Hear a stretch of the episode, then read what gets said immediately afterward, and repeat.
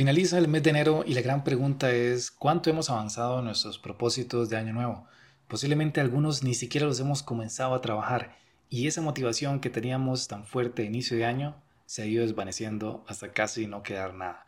Por eso hoy vamos a hablar de objetivos versus hábitos y cómo los buenos hábitos nos pueden permitir crear las condiciones ideales para realmente cumplir nuestras metas o sueños.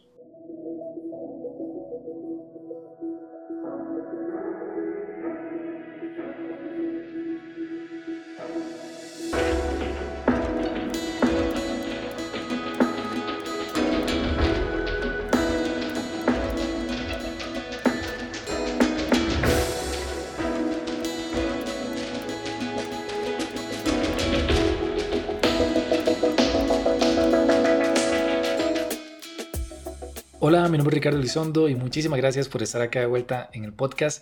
Hoy vamos a hablar de objetivos versus hábitos y específicamente en hábitos que podemos cultivar de una manera muy práctica y que nos ayudan a tener mejores condiciones para lograr nuestras metas. Esto me interesa mucho comentarlo porque muchas veces definimos hábitos, perdón, objetivos a inicio de año nuevo con la idea de cumplir grandes metas, grandes cambios en nuestras vidas. Sin embargo, estos cambios suelen ser tan abrumadores que al final nos impide realmente iniciar a trabajar en esas metas. Nos impide que al final de, toda la motivación que teníamos cuando estábamos escribiendo nuestros propósitos, toda esa, motivación se va y no comenzamos y quedamos más bien a veces hasta desilusionados con nosotros mismos porque sentimos que no somos capaces de cumplir lo que nos proponemos. Y aquí el tema no es que seamos incapaces de lograr metas, el tema es que estamos definiendo metas sin antes saber qué hábitos tenemos, cuáles son esas bases que tenemos para cultivar nuevas, nuevos proyectos, nuevos sueños, nuevas metas. Entonces, hoy quiero hablar más de eso, quiero hablar de cómo generar las condiciones ideales para poder definir metas y que esas metas sean más propensas a que las cumplamos. Entonces, eh, mucho de lo que tiene que ver con objetivos siempre está relacionado a propósito. Ahorita no voy a hablar de lo que es el definir un propósito mayor para que los objetivos sean más, digamos que más claros o más fáciles de cumplir. De esto hablo mucho con Jonathan en un podcast que tenemos que se llama La Bex.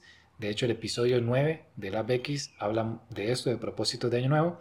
Y bueno, sí recomiendo que lo, que lo escuchen para hablar, para que puedan ver la parte de, bueno, propósitos versus objetivos pero en este podcast lo que voy a hablar más que todo son hábitos. Y es como esa base o esa, esa, esas cosas que vamos incorporando a nuestra rutina y que por definición hacen que sea más sencillo cumplir ciertos retos que vamos enfrentando. Entonces, algunos hábitos que me interesa mucho comentar hoy tienen que ver más que todo con la manera de, de, ver la vida, la manera de ver los retos que vamos visualizando poco a poco conforme vamos avanzando. Entonces voy a ir puntualmente con cada uno para que este podcast sea lo más, eh, digamos que directo y concreto posible. Eh, no prometo nada porque siempre suelo extenderme, pero vamos a ver cómo nos va y empecemos entonces con hábitos que yo recomiendo cultivar. El primer hábito que recomiendo es nunca te quejes. Acepta toda situación y busca más bien las soluciones. A eso me refiero es en que Nadie quiere estar junto a una persona que se queja constantemente. De hecho, nadie quiere contratar a alguien que se queja. Así que hay que hacer el ejercicio de no quejarnos. Es más, recomiendo hacer el ejercicio puntual de intenta no quejarte en todo un día. Y no quejarte me refiero a cosas grandes, al igual que cosas pequeñitas. Como no sé, se te cayó un vaso o se te cayó una cuchara o algo en el piso y en ese momento tal vez te quejas porque se cayó ahórratelo, guárdatelo y sigue más bien con tu día. Aquí el punto es, aprende a no quejarte. Si vas en el, en el taxi con algún, eh, hacia, hacia tu trabajo, por ejemplo, o vas en el carro con algunos amigos y tal vez hay mucho tráfico, no seas la persona que empieza a quejarse del tráfico. Intenta siempre buscar maneras de, de ser positivo, pero por lo menos no ser negativo, que aquí el tema es ese no te quejes, no te quejes de absolutamente nada. Y más bien ser el tipo de persona que cada vez que ocurre algo, lo primero que piensa es cómo podemos solucionarlo. ¿Cómo puedo yo en este momento aprender de esto que acaba de pasar y cómo puedo usarlo a mi favor para poder tener un conocimiento nuevo, poder aprender algo, poder tener una, una lección de vida. Entonces, recomendación uno de hábito a cultivar es simplemente no te quejes. El segundo hábito que recomiendo es elimina las excusas. Y esto es que una cosa es quejarse, como dije antes, quejarme de algo, y otra cosa es poner excusas. Por ejemplo, la típica excusa es cuando llegamos tarde o cuando tenemos que, que sí, básicamente llegar a, algún lugar y no lo logramos a tiempo. O tenemos una reunión y nos conectamos un minuto después, dos minutos después, llegamos y decimos, eh, ah, perdón, es que, no sé, me, fui por, por un vaso con agua. O es que había mucho tráfico. Es que tal cosa.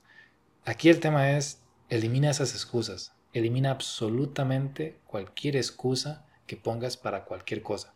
Aún, aunque, aunque sientas que si es una excusa, entre comillas, válida, por ejemplo, que te levantaste temprano para poder llegar al trabajo, pero al final de cuentas este, hubo un accidente, aún con ese tipo de situaciones no dé la excusa del accidente. Simplemente te disculpas por llegar tarde y, y acepta la realidad, pero evita el decir la excusa. ¿Por qué? Porque nos acostumbramos a indirectamente hacernos víctima de las cosas que nos ocurren. Y cuando empezamos a hacer eso, es más difícil que tomemos acción sobre nuestra realidad. Entonces aquí la recomendación es elimina las excusas por completo. De hecho, cada vez que en mi caso eh, llego tarde a algo o simplemente no logro hacer algo a tiempo, sé que no tengo excusa, sé que siempre hubo algo que pude haber hecho para evitar que eso pasara. Entonces, eliminar las excusas nos genera como cierta, como cierta responsabilidad o nos hace conscientes de nuestra responsabilidad sobre nuestras propias acciones y eso va a evitar que nos hagamos la víctima y como no nos hacemos la víctima nos permite siempre crecer como personas. Entonces, elimina todas las excusas, hazte responsable de todo. La tercera recomendación es, o tercer hábito que recomiendo, es el cambia de forma definitiva la palabra problema por la palabra reto. En este caso es básicamente cada vez que ocurre algo, no sé, en tu empresa o en tu vida o en, tus estudios, como por ejemplo, no sé, en temas, de, en temas de negocios, si en tu empresa ocurrió que ahora un, un colaborador se tuvo que ir y te dejó con un, puesto laboral totalmente solo que ahora alguien tiene que asumir, en esos casos no, no asignes a esa situación la palabra problema, no le digas tengo un problema muy grande o, o me urge solucionar este problema, porque entonces al verlo como un problema sientes que no hay mucho que hacer. Tu, tu mente de cierta manera como que se pone en modo de inactividad, pero si dices, que ahora tengo un reto, un reto muy grande por, resolver, de cierta manera como que a ti mismo te motivas a ver cómo encuentras una solución. Porque los retos siempre es como que a las personas nos motivan a, ver si, si, realmente logramos resolverlos. Pero los problemas más bien los vemos como algo que no queremos, que nadie quiere, que más bien intentamos alejarnos. Y ese es el, ese es el tema. No se trata de alejarnos del problema, se trata de más bien buscar una manera de resolverlo lo más antes posible. Y si le ponemos la, la palabra reto, siempre vamos a ser más propensos a buscar soluciones. Parece algo muy puntual, pero de verdad se los recomiendo. Sustituyan de por vida la palabra problema y cámbienla por reto. Y van a ver cómo poco a poco eso hace que su forma de atender los retos de la vida sea de una manera más efectiva y con mucha mejor actitud. El cuarto hábito que recomiendo es el háblate a ti mismo. Y aquí no es que para que parezcas loco, pero es algo muy sencillo y trata de que la mayoría de los retos que enfrentamos en la, vida personal o en los negocios, etc., la mayoría de todos esos retos ya nosotros tenemos una solución. Ya para nosotros ya hay una solución, pero no la logramos encontrar fácilmente porque no la hemos, digamos que, conversado con nosotros mismos. Por eso es muy normal que cuando, tengas, cuando tienes un reto y, y llega y hablas con un amigo para que te ayude, el solo hablar con esa persona o el solo explicarle a esa persona la situación que tienes, automáticamente te da ideas de solución a ello. Entonces, Eso, ese mismo ejercicio de ir a hablar con un amigo, inténtalo pero contigo mismo. Puedes ponerte enfrente de un espejo si quieres o simplemente intentas hacer el rol de como que estuvieses consultándote a ti mismo y ese ejercicio va a permitirte encontrar soluciones rápidas y soluciones ingeniosas. Así que piensa en ti mismo como ese amigo al cual le preguntarías o a ese socio o a ese asesor al cual le preguntarías eh, cómo solucionar tus retos y vas a ver cómo tú mismo encuentras soluciones muy buenas que han estado ahí siempre, pero que necesitaban de tu confianza para poder hacer que, que. Entonces, háblate a ti mismo, un hábito que recomiendo mucho. El quinto hábito que recomiendo es no veas las noticias. Y es que el principal ingrediente para alcanzar cualquier meta es estar lleno de motivación. Todo aquello que nos quite motivación más bien nos reduce ese impulso para lograr nuestros objetivos. Ver noticias es justamente una manera de quitarnos motivación. ¿Por qué? Porque la mayoría de contenido que se presenta es contenido negativo y es porque es el contenido que suele tener mayor audiencia. Entonces, no te sirve estar llenándote de información que es negativa porque al final más bien evita tu capacidad de ser, ser accionable, de realmente ir a la acción. Si tú dices que necesitas ver noticias para ver cómo está el mundo y a partir de ello saber cómo yo puedo ayudar, bueno, ve las noticias, lo que necesites ver para determinar en qué puedes ayudar y de ahí en adelante ya no sigas viendo más, busca maneras de impactar al mundo. Pero estar al tanto de las noticias no significa que estás aportando algo al mundo. Entonces, mi recomendación es que lo creas o no, intenta por un mes no ver noticias. No, no veas noticias. Las noticias más importantes al final terminarán llegando a oídos tuyos por parte de tu familia, amigos, etc. No tienes que ser tú directamente la persona que ve las noticias. Entonces, intenta no ver noticias por un mes y te darás cuenta del gran cambio en tu motivación. Te vas a sentir hasta más feliz. Entonces, inténtalo, no veas noticias y vas a ver cómo ayuda mucho a tus metas. El sexto hábito que recomiendo es agradecer por todo en tu vida, desde lo bueno hasta lo malo. Y es porque ser agradecido nos permite enfocar toda la atención en las oportunidades y no en las barreras. Es cierto que muchas veces las cosas que nos pasan pueden ser más graves para una persona que para otra, pero aquí el tema no es si la situación es muy grave o no, es simplemente entender que son cosas que muchas veces no podemos controlar y si aprendemos a ser agradecidos incluso con esas cosas negativas que nos ocurren, va a ser más fácil para nosotros comenzar a aprender de esas situaciones y poder crecer para que a futuro cualquier reto que llegue similar lo podamos afrontar de una mejor manera. De hecho, muchas veces si volteamos para atrás nos vamos a dar cuenta que situaciones que en algún momento decíamos que por qué nos pasa esto, que, que por qué a mí, terminaron siendo momentos claves para aprender algo que hoy en día lo necesitamos, que hoy en día sin ese aprendizaje hubiese sido muy difícil lograr afrontar una situación actual. Entonces, muchas veces es muy complejo visualizar por qué algo que estamos viviendo puede tener un, fin mayor o puede tener un aprendizaje mayor que a futuro nos ayude mucho. Pero a pesar de eso, aquí el objetivo es agradecer. Simplemente agradece por todo lo que pasa. En el momento en el que ocurre algo muy complejo, que para nosotros es malo, bueno, agradecer porque esta situación me va a enseñar algo y es ese momento en el que automáticamente puedes empezar a buscar maneras de solucionarlo o maneras de simplemente crecer para que a futuro ese tipo de situaciones no se sientan tan difíciles. Entonces, agradecer por todo en tu, por todo en tu vida, agradecer en las mañanas, en las tardes, en las noches, es un momento ideal para justamente estar más consciente de, de tu vida y para justamente enfocarnos en las oportunidades y no en las barreras. Y finalmente, el hábito número 7 es aporta valor. Lo creas o no, ya tienes mucha información de muy alto valor para otras personas que justamente viven en situaciones muy similares a las tuyas. Entonces aquí el tema es darles valor y el mundo se encargará de recompensarte.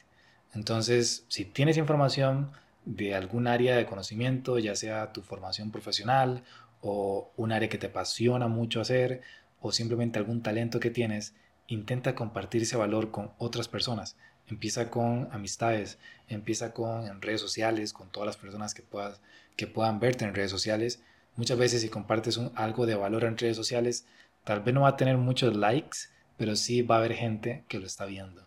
Y esa gente que lo ve, aunque no interactúe, va a estar aprendiendo y a futuro, si sigues compartiendo información, es muy posible que se te acerquen y te digan gracias. Oye, por esa información me ayudaste en tal situación. O te recomiendan a personas para, tal vez si eres una persona que ofrece un servicio o algo por el estilo, puede ser que esas amistades que te veían, aunque nunca te hablaron, sí te recomendaron a alguien más y esa persona que te recomendaron terminó siendo un cliente, un aliado o un contacto muy bueno para una oportunidad que necesitabas. Entonces aquí es aprender a aportar valor, porque el solo hecho de aportar valor, número uno, te obliga a aprender más de lo que ya sabes, te obliga a realmente saber lo que estás intentando aportar y eso hace que te vuelvas un mejor profesional o un, mucho más talentoso en eso que, que estés compartiendo. Y por otro lado, también es el tema de que impactas positivamente en alguien más, que puede ser que poco a poco incluso generes una comunidad, comiences a conocer personas que piensan similar a ti y eso de cierta manera se convierte en nuevas oportunidades, nuevas amistades que entienden tu forma de vivir, entonces pueden ser amistades mucho más fuertes de las que ya tienes. Así que hay muchas ventajas de aportar valor y es una de las mejores maneras de uno sentirse, digamos que, completo como persona, porque el siempre aportar o ayudar a otros es una de las maneras más poderosas para traer también alegría a uno mismo. Y aunque tal vez podrían haber muchos hábitos más de los que podemos hablar, creo que con esos siete se crean como las condiciones necesarias para realmente tener ese tipo de mentalidad que nos ayude a definir objetivos y realmente cumplirlos. ¿Por qué? Porque justamente estos hábitos nos están ayudando a ser el tipo de persona que conforme aparezcan retos, inmediatamente buscamos cómo solucionarlos. Buscamos maneras de realmente enfrentarlos eliminando cualquier excusa, eliminando cualquier queja y siempre teniendo una alta motivación hacia todas esas, digamos que retos o barreras que se nos van presentando. Por eso, bueno, recomiendo que lo intenten, intenten implementar cada una de estas. No es algo complejo a nivel de que tenemos que hacer algún esfuerzo físico o algo por el estilo, es más un tema de mentalidad y creo que pueden ir implementándolas una a una, intentando por lo menos hacerse el reto de cumplirlas durante un mes, el hecho de eliminar las excusas, el cambiar definitivamente la palabra problema por reto, el hablarte más a ti mismo para solucionar tus propios retos, no ver más noticias, agradecer por la vida constantemente, aportar valor y por supuesto eliminar cualquier tipo de queja ante la vida. Realmente todo esto, si lo implementan, estoy seguro que les va a aportar muchísimo valor a ustedes y también a las personas a su alrededor, porque van a ver cómo la actitud de ustedes cambia y conforme cambia la actitud de ustedes, su motivación cambia y también influye en los demás.